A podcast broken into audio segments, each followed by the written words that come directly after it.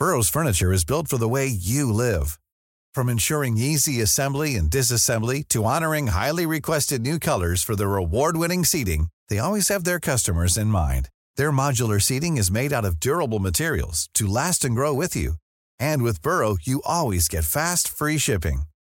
Get up to 60% off during Burrow's Memorial Day sale at burrow.com slash ACAST. That's burrow.com slash ACAST.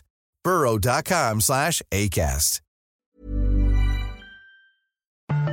Cada noche, los expertos se reúnen para debatir los temas que hacen historia en una mesa de análisis distinta. Aquí las entrevistas con los personajes y líderes de opinión, junto al análisis profundo de los temas trascendentes. Alfredo Ceja conduce un programa de Frente en Jalisco por el 100.3 de FM. Iniciamos. Hola, ¿qué tal? Muy buenas noches. Bienvenidos a una emisión más de De Frente en Jalisco, aquí en Heraldo Radio Jalisco. Hoy lunes 26 de febrero quiero agradecer, como todos los días, en los controles técnicos a Antonio Luna y a Ramón Luna, en la producción y redacción de este espacio a Ricardo Gómez y recordarles nuestro número de WhatsApp para que se comuniquen con nosotros, el 3330 1779 66. El día de hoy vamos a tener esta mesa de análisis de todos los lunes donde me acompañan Mario Ramos, él es ex consejero del Instituto Electoral y de Participación Ciudadana del Estado de Jalisco, y también Mario Hueso, él es académico del ITESO y experto en comunicación política. Como cada lunes, escucharemos el comentario de Rafael Santana Villegas, él es director de la Escuela de Comunicación de la Universidad Panamericana Campus Guadalajara. Les recordamos que nos pueden escuchar en nuestra página de internet heraldodemexico.com.mx, ahí buscar el apartado radio y encontrarán la emisora de Heraldo Radio Guadalajara. También nos pueden escuchar a través de iHeartRadio en el 100.3 de FM. Y los invitamos a que nos sigan en nuestras redes sociales y se comuniquen por esta vía. En X me encuentran como arroba Alfredo y en Facebook me encuentran como Alfredo Ceja. Y también a que sigan la cuenta en ex de arroba Heraldo Radio GDL para que se mantengan informados de todo lo que pasa en nuestro estado. Y pueden escuchar esta mesa de análisis y todas las entrevistas en el podcast de De Frente en Jalisco en cualquiera de las plataformas. El análisis de Frente en Jalisco.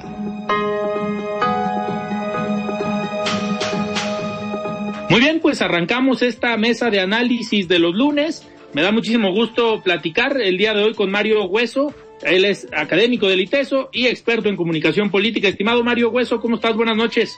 Bien, mi querido Alfredo, buenas noches. También saludos al auditorio.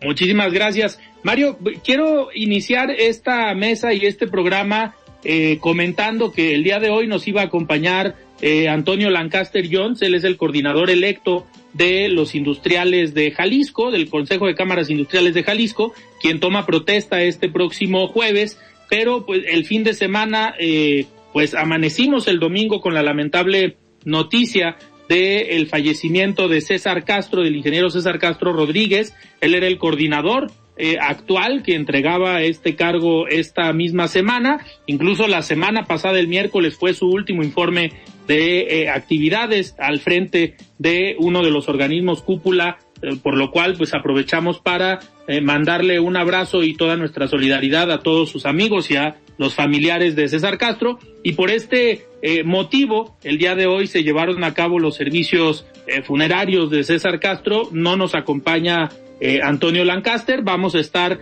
en los próximos días eh, platicando con él una vez que tome protesta de este, de este cargo. Pero pues arrancamos, estimado Mario.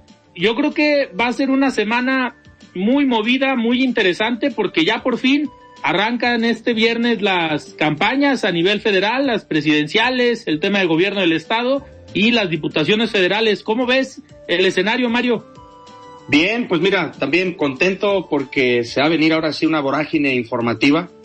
Eh, preparémonos y que se prepare la audiencia también a vivir pues cerca de más de 90 días de aquí al día de la elección hasta el 2 de junio en pues una vorágine informativa a nivel nacional, las campañas por la presidencia de la República, las campañas por la gobernatura de Jalisco y nueve gobernaturas más, incluida la Ciudad de México, eh, las campañas por las diputaciones federales y las senadurías. Entonces, veremos ahora sí eh, un sinfín de, información, eh, también que se prepare la audiencia porque pues empezarán a sonar los spots en radio y televisión, la spotización de la democracia, lo cual va a ser más cortos los programas de análisis, incluido este.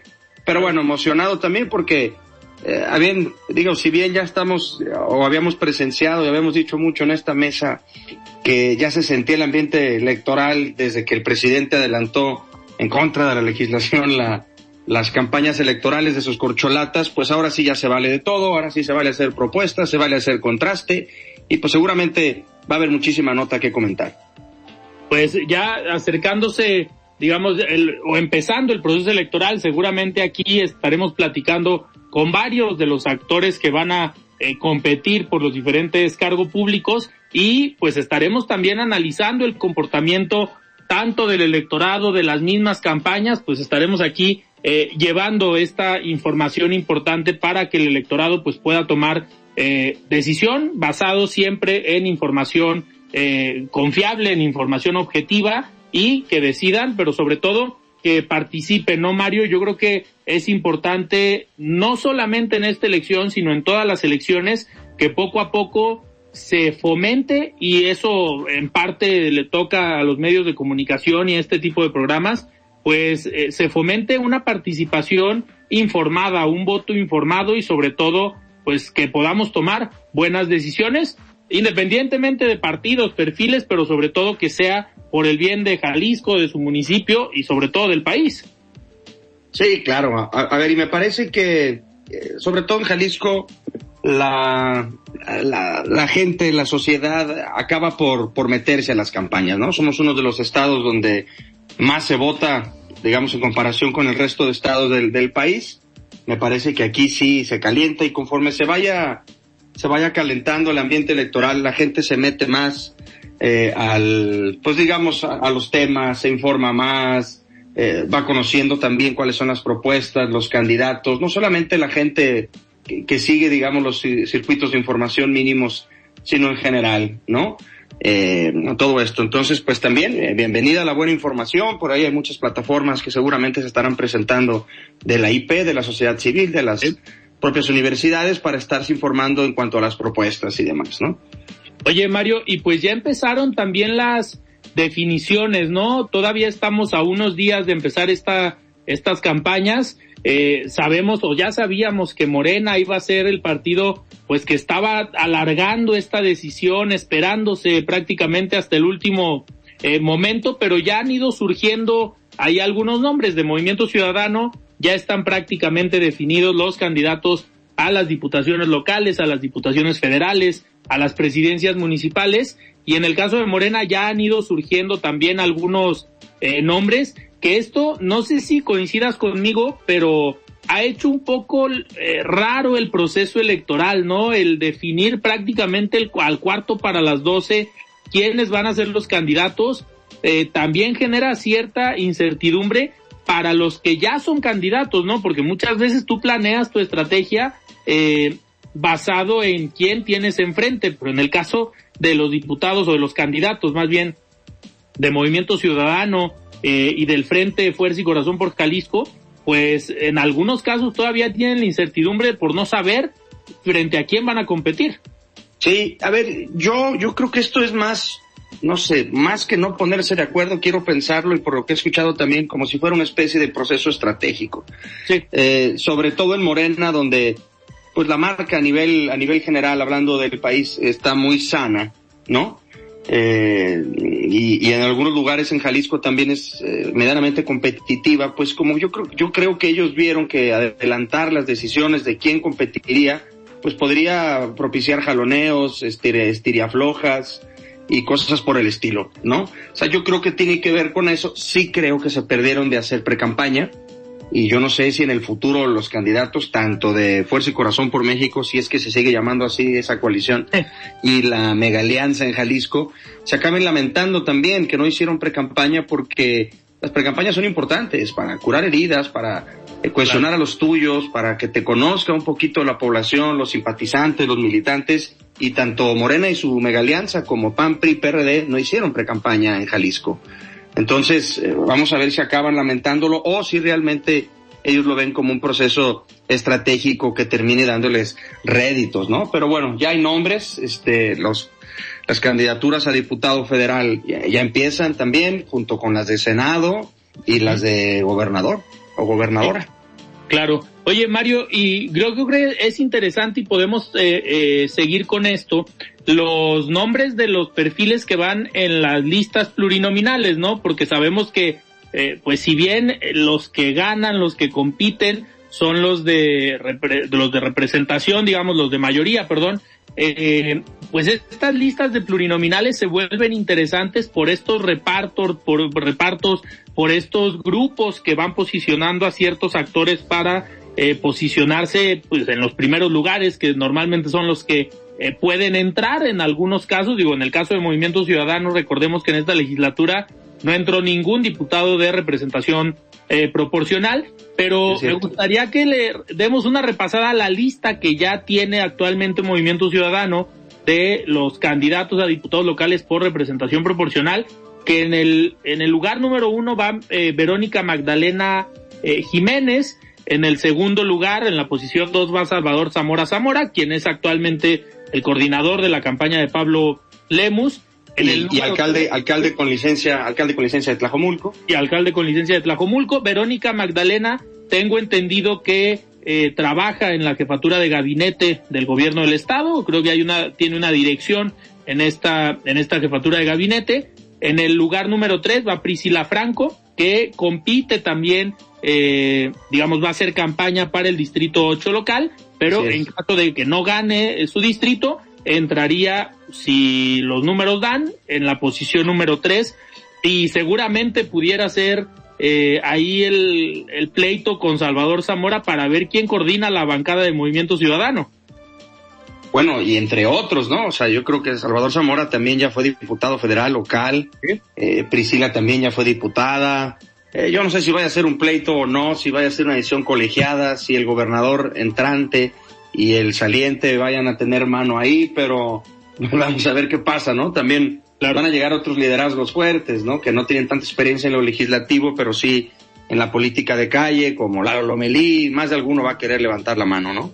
Claro, y dentro, siguiendo dentro de esta lista, Mario, pues también en el lugar cuatro bajos el Luis Tostado, que él es el consejero jurídico o el abogado eh, del gobierno del estado, un perfil que ya estuvo en una administración en Zapopan, en la administración de Pablo Lemus, y que en los últimos años eh, se va a gobierno del estado. Eh, en el lugar número 5 va Esther Monserrat Pérez Cisneros por esta cuota eh, o la comunidad LGBT.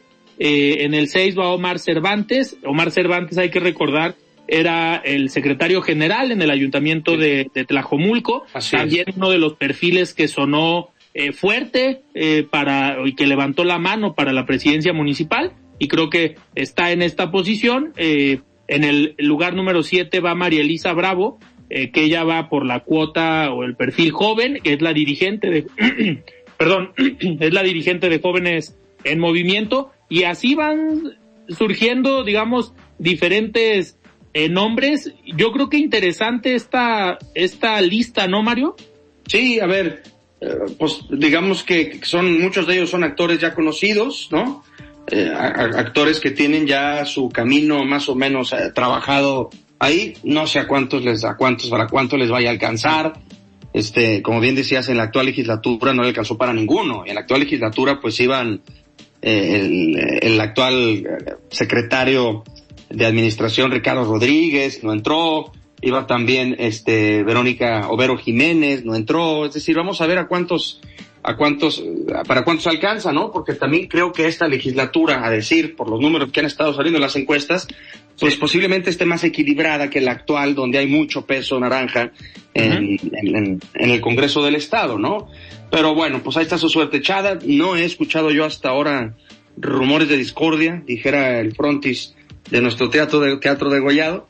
Eh, no sé si hicieron muy bien su operación cicatriz hacia adentro y todo lo demás, pero pues son los que son, son los que están y vamos a ver para cuánto les alcanza y si no, cómo acaban acomodándose, ¿no? Claro, sí, y dentro de estos eh, acomodos, hay que resaltar que hay algunos eh, perfiles que van a volver a jugar su distrito eh, y que también habrá algunos que vayan en la lista eh, plurinominal. Me gustaría mencionar los que van a ser los representantes o los candidatos de Movimiento Ciudadano a los 20 distritos locales que seguramente algunos de ellos los veremos en la próxima eh, legislatura. Por el distrito 1 va Juan Valentín Serrano, por el distrito 2 Marco Antonio Jasso, el distrito 3 Pedro Aro Ocampo, el distrito 4 Alejandra Margarita Yadans Valenzuela, en el 5 Diego Franco Jiménez, en el 6 Laura Gabriela Cárdenas, Gaby Cárdenas, que actualmente ya es diputada, igual que igual que Ale de Gadiens, ¿no? Así es. En el distrito 7 eh, Priscila González, distrito 8 Priscila Franco, que ya hablamos ahorita de ella, que actualmente ella fue la primer diputada eh, reelecta, pero anteriormente por otro eh, distrito, ahorita va a competir el distrito 8, que el caso del distrito 8, Mario, no sé si coincidas, es muy interesante porque abarca prácticamente la mitad del municipio de, de Guadalajara y es un distrito bastante sui generis porque tiene desde la parte de Providencia hasta eh, zonas como eh, el Saus, eh, esta parte del Cerro del Cuatro. Creo que pues es un distrito enorme, ¿no? Y es un gran reto para quien encabece ese distrito por los diferentes partidos.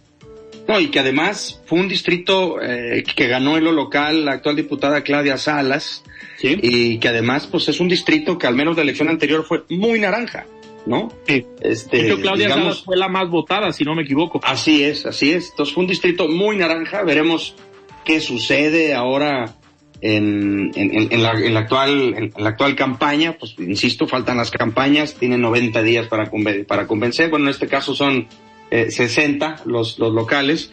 Pero bueno, el 8 sí es un distrito muy sui generis. Yo vivo además en el distrito 8 y pues bueno, este, se había pintado muy de naranja en el 21. Veremos ahora que, eh, quién contra quiénes toca competir, sobre todo, ¿no?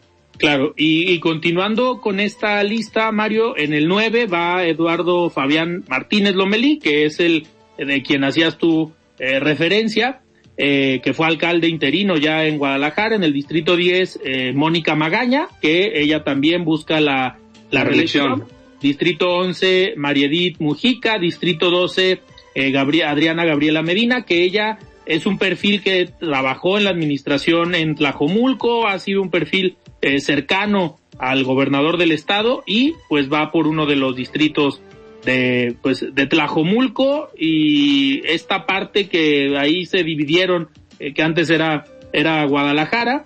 El distrito 13 va Selenia Contreras buscando también la, la reelección. Distrito 14 Luis Octavio eh, Vidrio. Distrito 15 Ana Isabel Bañuelos. Distrito 16 María Guadalupe Orozco Sí. 17 Georgina Camberos 18 Fernando Martínez, que también es eh, busca la, la reelección, es el actual presidente del Congreso De eh, del Jalisco. Estado. Eh, ya fue alcalde también, tiene toda una trayectoria interesante Fernando Martínez. El 19 Luz Elvira Durán y el 20 Marcos Godínez. Pues vemos nombres que repiten, nombres interesantes, algunos nombres nuevos, eh, que aquí yo creo, Mario, lo que comentabas tú, va a ser interesante la próxima conformación del Congreso, ¿no? ¿Ves tú un Congreso más a tercios, un Congreso más dividido, ¿no? Crecen sin duda Morena y PRI-PAN PRD, vamos a ver con cuántos distritos se pueden quedar. Sí, a ver, yo, yo sí veo, no sé cómo va a quedar la elección, faltan las campañas, no he visto muchas encuestas a diputaciones eh, locales, pero sí creo que, que va a haber una correlación de fuerzas diferente. El- quien vaya a gobernar el estado, sea gobernador o gobernadora, eh, le va a tocar, pues ahora sí que hacer eh, política más eh, apegada al, al- al- al Congreso, porque yo creo que sí va a haber un Congreso pues mucho más, vamos a decirlo, representativo y creo que es muy sano también eso para el Estado, ¿no? Veremos, veremos cómo se conforman las pluris, eh, veremos cómo se ganan los distritos este, directos, pero yo estoy seguro, insisto, que se va a poner bueno porque hay mucha, va a haber mucha información ahorita en, ahora que empiecen las campañas. Claro. Oye, Mario, y otra de las, de los, de las listas y de los perfiles que sin duda van a ser interesantes son los que definió el Partido Acción Nacional, ¿no? En cuanto a su lista para las diputaciones locales plurinominales. encabeza la lista Claudia Murguía, que es la actual coordinadora de los diputados de Acción Nacional, pero regresa en el... Que además es, que además es este diputada, ¿no? Me parece que va... Es la coordinadora. y dos, dos legislaturas seguidas ha estado ahí. Así es. Y, y, sorprende también el regreso de eh, Isaías Cortés, ¿no? En la posición número dos de este grupo, eh, pues de los Cortés, de Isaías, de Hernán Cortés, que han tenido un control en cierta parte del PAN, sobre todo en el municipio de Tlaquepaque, que habían estado como muy aparte, muy tranquilos y ahora regresa Isaías Cortés con la posición número dos, que seguramente va a estar dentro del Congreso del Estado. Sí, a ver, yo creo que la dos se alcanza a entrar. A mí no me sorprende, pues ellos, sabido por muchos que traen parte del control del, del partido, ¿no? ¿no? No me parece una sorpresa, una sorpresa per se, pero bueno, pues veremos otra vez a, a uno de los corteses ahí, ¿no? Así es. Y pues ya dentro de otros, eh, otras posiciones, Denis González eh, Rivera, la posición número tres, la cuatro, Norma Angélica Cordero, y la cinco, Jorge eh, Urdapilleta, eh, un personaje también ya de, de muchos años al interior del panismo, que ya fue diputado federal y pues está en esta, en esta posición que, como bien comenta, seguramente uno, dos, tres alcanzarían a entrar. Yo creo que ya no estamos en los momentos donde entran eh, tantos eh, diputados y más por el escenario eh, que se puede tener en el próximo proceso. Sí, claro, y, y porque además no sé aquí, a lo mejor ahorita que entre, que, que, que llegue el tocayo Mario Ramos, eh, no sé cómo se van a dividir aquí las, las, las, plurilocales. Va a ser si, la gente, si la gente tachó nada más PAN, se le suma ese pluri al PAN, si la gente tacha dos, PAN y PRI, a quién se le suma, si la gente tacha PRI, a quién se le suma. O sea, me parece que también es un escenario diferente porque nunca habían competido en el estado de Jalisco el PRI, PAN y PRD juntos, ¿no? Sí, va, va a ser interesante. Tengo entendido que es eh, el voto se suma a la casilla o al partido en el que tachaste. En el que tachaste. ¿Y si tachaste dos? Si tachaste dos, tengo entendido que se divide el, el voto. Entonces, no, no, no sé bien cómo vaya a ser la fórmula, pero al final creo que los partidos por lo que están pugnando es que a pesar de ir en una alianza, en una coalición, lo que más les conviene es que el voto sea por uno solo de los partidos, porque también ahí entra el tema del registro del partido. Claro, y, las, y, y, por lo tanto las prerrogativas más adelante, y por lo tanto el dinero que reciben los partidos. Y ahora, en términos de comunicación, qué bueno que lo mencionas, Alfredo, algo muy interesante también será eh, cómo van a hacer campaña. Vota por mí como candidato o candidata a diputada o vota por todo el frente, o tú decides por quién, o sea, a quién acaban representando, ¿no? Claro. A un partido o a los tres, y no sé en este sentido el elector, este, cómo vaya a, a tomar, digamos, ese, ese tema, ¿no? O sea, si va a haber confusión o no, si va a haber una campaña también integral de los partidos, porque a nivel nacional creo que hace mucho tiempo quedaba en claro que iban a ir juntos la oposición, salvo Movimiento Ciudadano, ¿no? Pero a nivel local, no, entonces cómo van a bajar sus mensajes de comunicación, cómo van a, a promover el vótale aquí, vótale allá, ¿sí?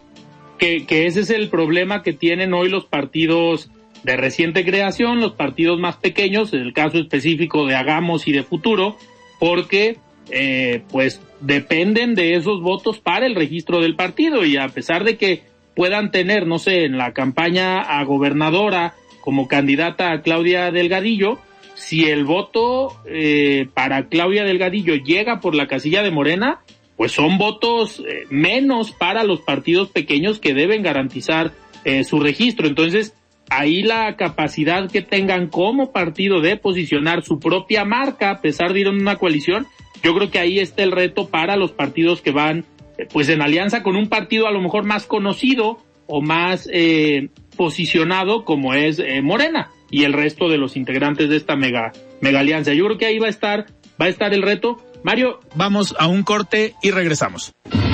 Siga con Alfredo Ceja y su análisis de frente en Jalisco por el Heraldo Radio 100.3. Mesa de análisis de frente en Jalisco con Alfredo Ceja. Continuamos. La voz de los expertos. ¿Cómo estás, Alfredo? Buenas noches. Te saludo con gusto, al igual que quienes nos escuchan el día de hoy. Espero que hayan tenido un excelente inicio de semana.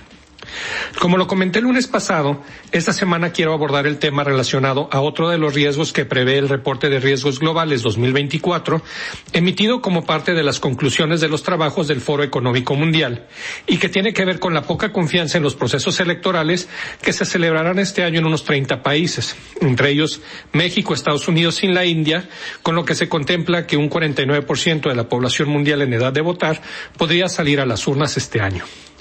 Tal como lo señalé en mi comentario de la semana pasada, la desinformación y la distribución de noticias falsas crean un entorno de desconfianza. La presencia de estos fenómenos en los procesos electorales podría desestabilizar seriamente la legitimidad real y percibida en los nuevos gobiernos electos, con el riesgo de desencadenar inestabilidad política, violencia, terrorismo y la erosión de los procesos democráticos futuros. Hemos señalado cómo los avances tecnológicos recientes han fortalecido el volumen, alcance y eficacia de información falsa cuya pista es muy difícil de seguir y controlar. La capacidad de las plataformas sociales para controlar estos fenómenos se puede ver saturada ante la presencia de varias campañas falsas. La desinformación también tiene la capacidad de ser dirigida a grupos específicos a través de programas de mensajería de uso común como el WhatsApp. El reporte del Foro Económico Global da cuenta de que ya se han identificado campañas falsas generadas por inteligencia artificial, que son cada vez más sofisticadas y al tratarse de herramientas tan nuevas, apenas comienza el estudio de las mismas para poder encontrar la manera de que no se conviertan en una amenaza, pues la capacidad de generar videos, por ejemplo, tan It's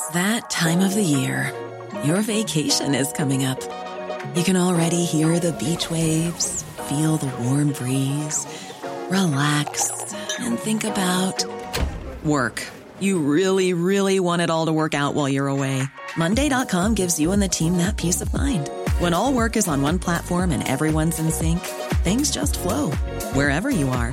Tap the banner to go to Monday.com. Wow. Nice. Yeah.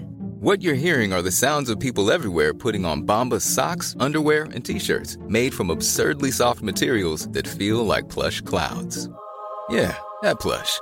And the best part? For every item you purchase, Bombas donates another to someone facing homelessness. Bombas. Big comfort for everyone. Go to bombas.com slash ACAST and use code ACAST for 20% off your first purchase. That's bombas.com slash ACAST. Code ACAST. Pudiera influir de manera muy negativa en los votantes generando violencia o radicalización. De hecho, la proliferación de información falsa y desinformación podría aprovecharse para fortalecer un autoritarismo digital y el uso de la tecnología para el control ciudadano. Los propios gobiernos estarán cada vez más en condiciones de imponer lo que es verdad, permitiendo que los partidos políticos monopolicen el discurso público, suprimiendo de esa manera las voces que disienten, incluyendo los periodistas. Las implicaciones de estas campañas manipuladoras pueden ser profundas y amenazadoras para los procesos democráticos. Si la legitimidad de las elecciones es cuestionada, pudieran presentarse confrontaciones civiles y podrían crecer hasta convertirse en conflictos internos serios. Como verás, Alfredo, el panorama que presenta el reporte del Foro Económico Mundial no es muy alentador, pero es una realidad que la falta de confianza que se ha generado en los procesos a partir de la desinformación y la distribución de noticias falsas representan una seria amenaza para las democracias contemporáneas, especialmente en un año como este que estará marcado por tantos procesos electorales. La creciente desconfianza en los medios tradicionales y los desafíos asociados con la difusión de información engañosa requieren una respuesta colectiva y multidimensional que incluya varios actores, entre ellos gobiernos, plataformas y sociedad civil, pues solo un esfuerzo conjunto puede proteger la integridad de los procesos. Hasta aquí mi comentario de esta noche, Alfredo. Les agradezco su atención y les recuerdo que soy Rafael Santana y me encuentran en la red social X como arroba rsantana71 por si desean seguir la conversación. Que pasen buenas noches y que tengan una excelente semana.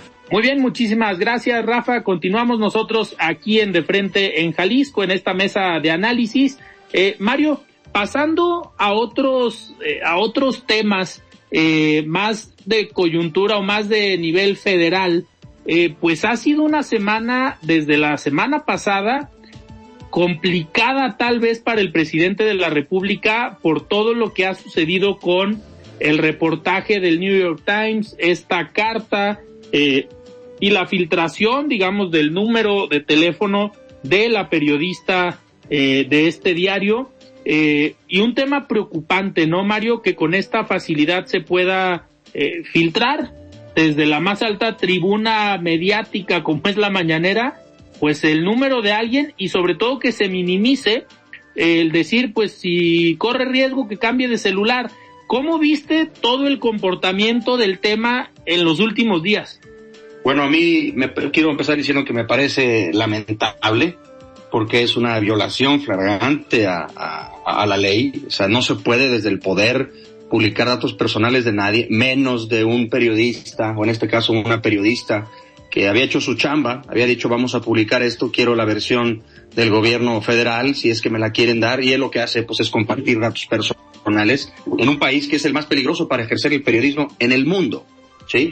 Me parece doblemente irresponsable cuando una de las eh, reporteras o periodistas que logró, se me olvidó ahorita el nombre de primera mano, que logró eh, el viernes por ahí estar en la mañanera y cuestionar al presidente si no le parecía grave haber violado la ley de, de, de, transparencia y de datos personales y demás, y que él dijo que no, que antes que la ley estaba su autoridad moral y política. Por favor, anotemos eso, anotemos eso, por favor, porque yo no lo veo simple y sencillamente como un tema de, de, reto, como otras veces que el presidente se divierte, reta a los reporteros, a los periodistas, a los medios, no. O sea, decir yo estoy más arriba porque tengo autoridad moral y política que la ley que a mí me exige no hacerlo me parece gravísimo, ¿no?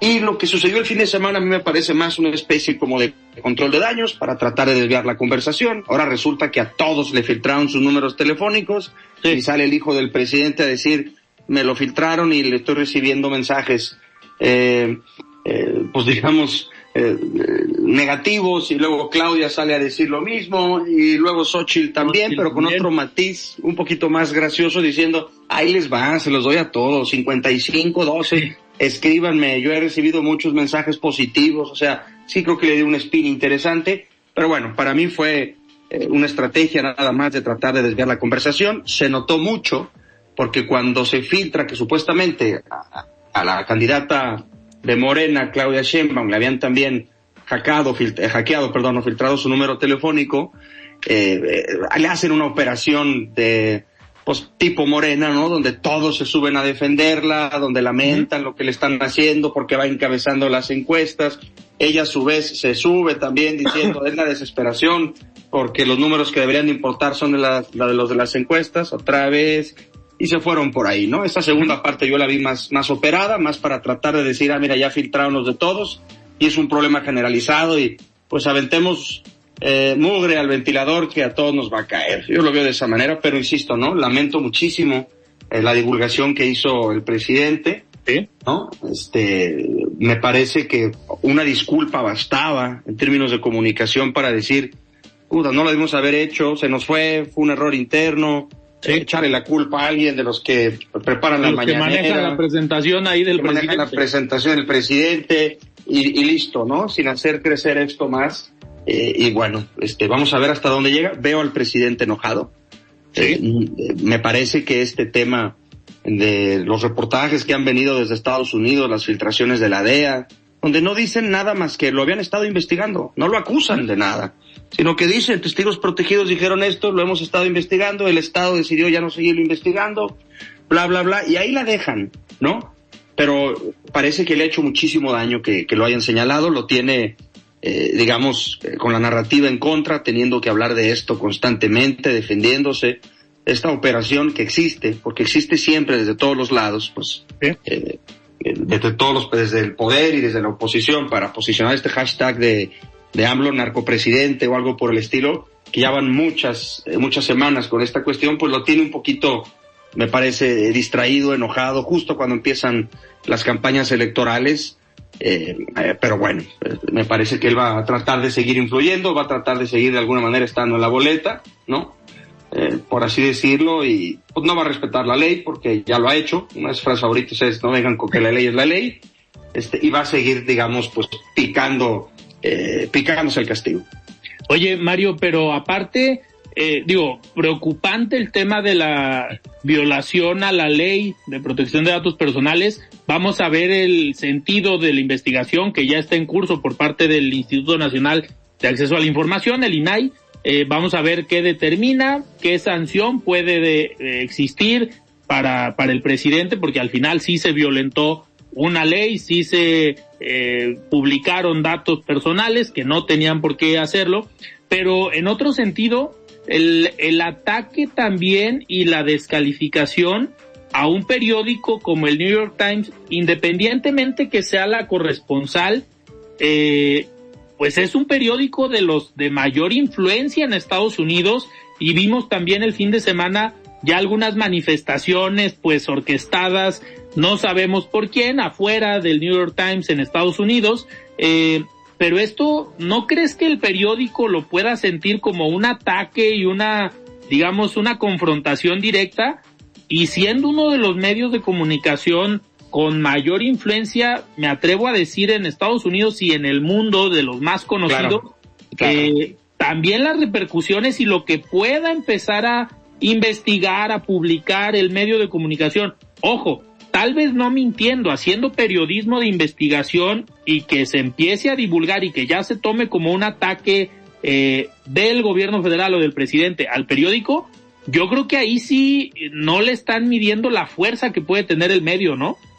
Bueno, en principio yo creo que el periódico está acostumbrado a los ataques ¿Sí? Eh, el propio Donald Trump pues es alguien que los ha tomado o tratado de tomar de, piñata constantemente desde su campaña primera a la presidencia. o sea, es un, es un es un medio de comunicación, perdón, que está está hecho y tiene la piel muy curtida. No creo que le haga mucha mella que el presidente de México, con todo respeto, dije el presidente, eh, los critique, les diga que son un pasquín, porque les dijo que eran un pasquín, ¿no?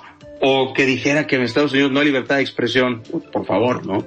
Este, no, lo que creo es que van a seguir estas filtraciones. Yo sí creo que hay, y esto no es un análisis mío, eh, un enojo de la DEA eh, de tiempo atrás, pues por cuando el presidente ha metido la mano, y tú sabes mejor ese tema que yo, en temas de seguridad, ¿no? Como cuando pidió que regresaran a Cienfuegos, eh, y hubo un descontento muy fuerte eh, porque el presidente intervino en una cuestión de estas. Entonces, de alguna manera, podemos decir, se la están cobrando, sí, se la están cobrando.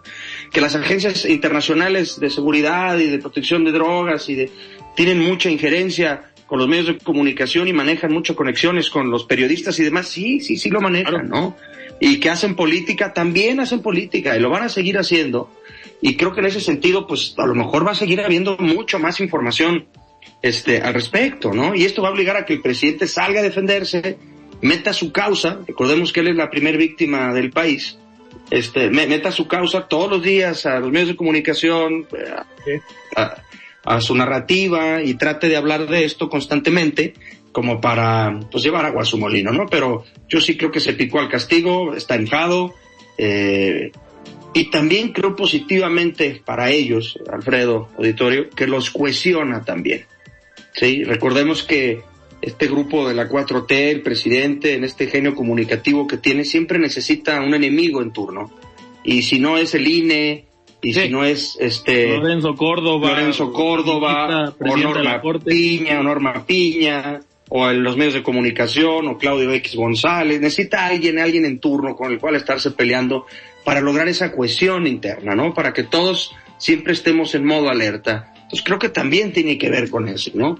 Eh, veremos si esto le merma o no aprobación al presidente, que pues la mayoría de los medios que publican encuestas anda alrededor del 60% su aprobación, alrededor de eso. Veremos si le merma o no para la, para la campaña, o si la campaña desaparece un poco su figura, empieza a desvanecerse, a difuminarse, y empieza un poquito a surgir más la figura de las candidatas, tanto de Claudia como de, como de Xochitl, ¿no? Que eso sería lo ideal, que ya en la campaña nos enfoquemos en los perfiles que realmente van a jugar en la boleta. Sí, y lo que viene, pues, o sea, que, ojalá que por el bien de las campañas él también desaparezca, creo que le haría mucho bien también a su candidata eh, Claudia Sheinbaum que le dejara pues un terreno ya llano para que ella solita pueda eh, comunicar, convencer, salir, hablar eh, y todo lo demás, ¿no? Claro.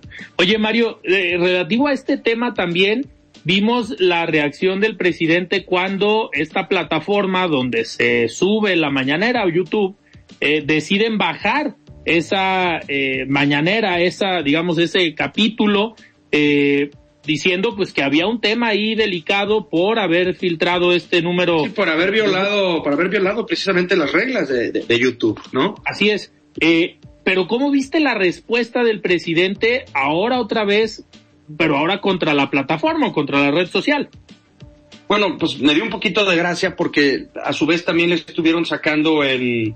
De cuando lo reconocieron. En ¿no? las redes de cuando lo reconocieron y le dieron así el YouTube de oro por haber llegado creo que al millón de seguidores, si no, si, si no me equivoco, ¿no? Y ahora pues al estilo se les dejó ir con todo. O sea, hay unas cosas a mí que me da mucha risa. Sabemos que el presidente dice muchas medias verdades. Creo que la mayoría de los políticos lo hacen también.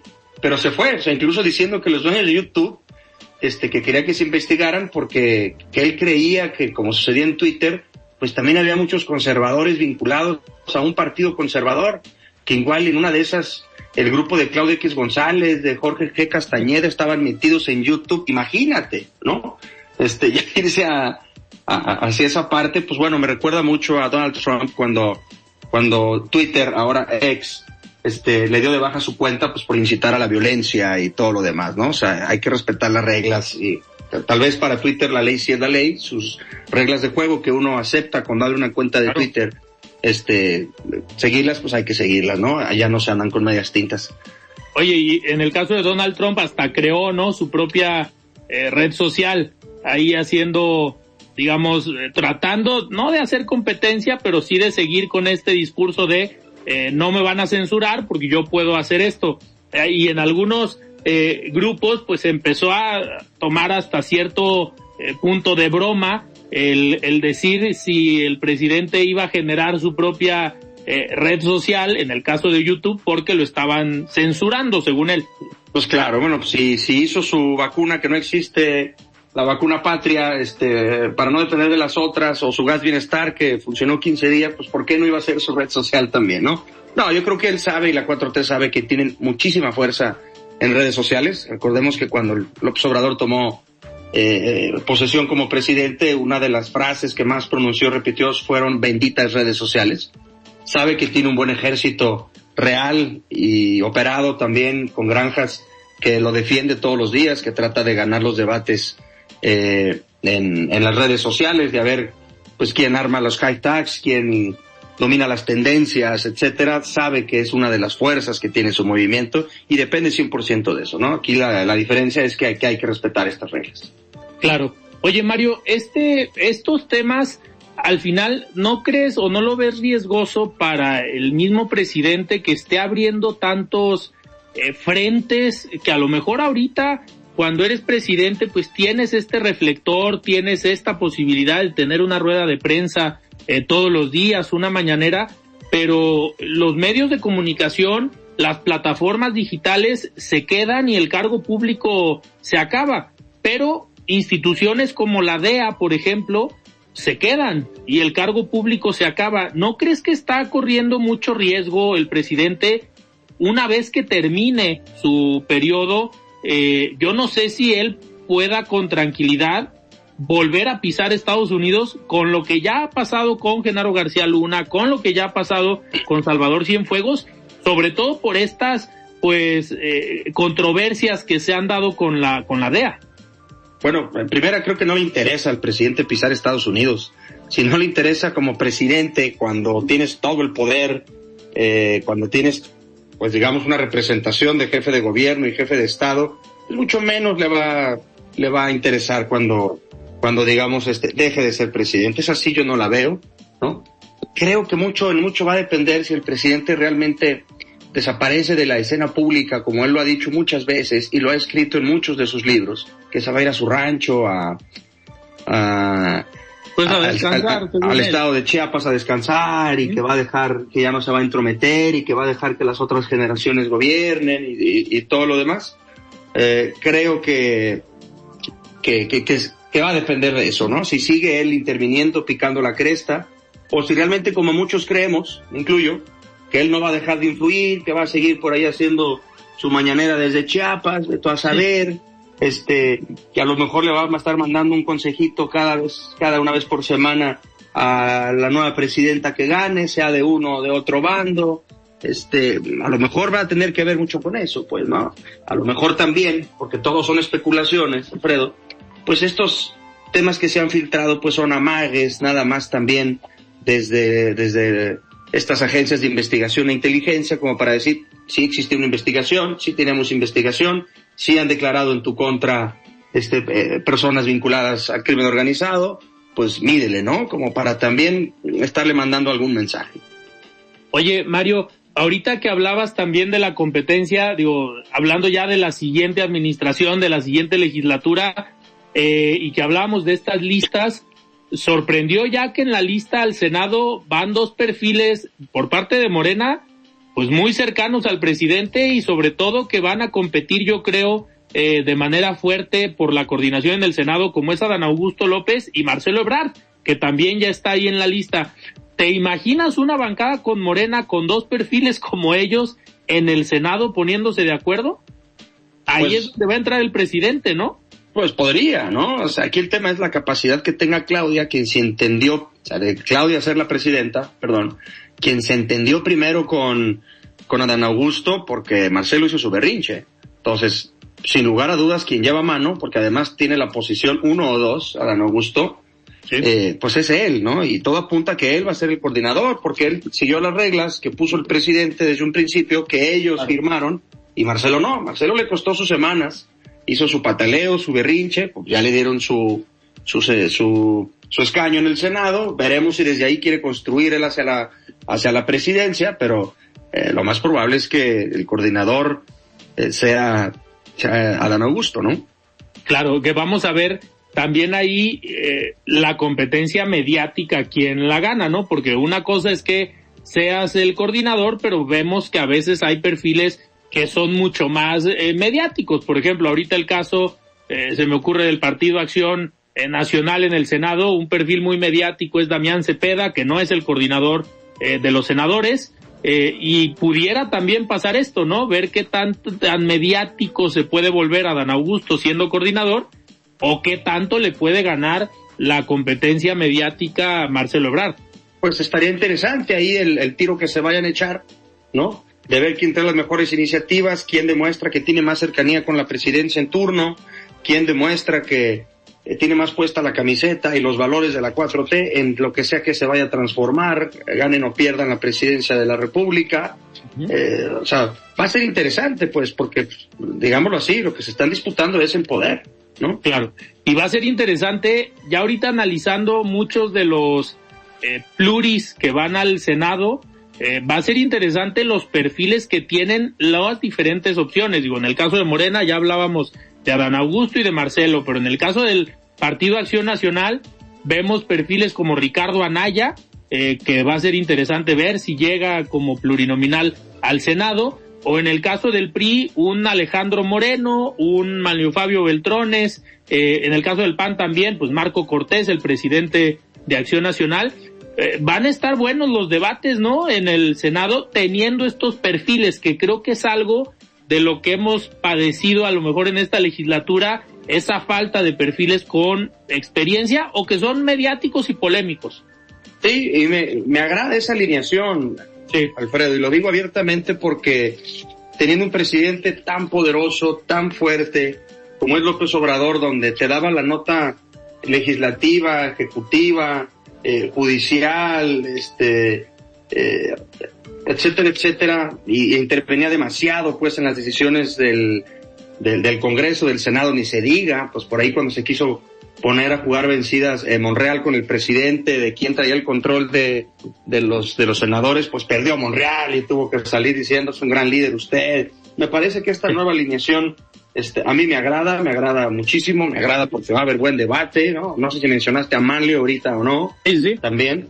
Este, pero le va a dar otro nivel y seguramente vamos a ver otro sexenio diferente al que está, el que está en su caso el día de hoy, ¿no? Que, que, que puede marcar otro tipo de rumbo, sin duda. Claro. Perfecto, Mario. Oye, pues se nos fue el tiempo, pero muchísimas gracias por estar aquí en De Frente en Jalisco va a ser una semana también muy interesante por los arranques de campaña y ya estaremos platicando el próximo lunes. Muchísimas gracias. Gracias a ti, Alfredo, al auditorio. Saludos a mi tocayo que no alcanzó a llegar. Así es. Un saludo a Mario Ramos y pues nosotros nos despedimos y nos escuchamos el día de mañana. Yo soy Alfredo Ceja. Muy buenas noches. Alfredo Ceja los espera de lunes a viernes para que junto con los expertos y líderes de opinión analicen la noticia y a sus protagonistas. Esto fue De Frente en Jalisco, otra exclusiva de El Heraldo Radio.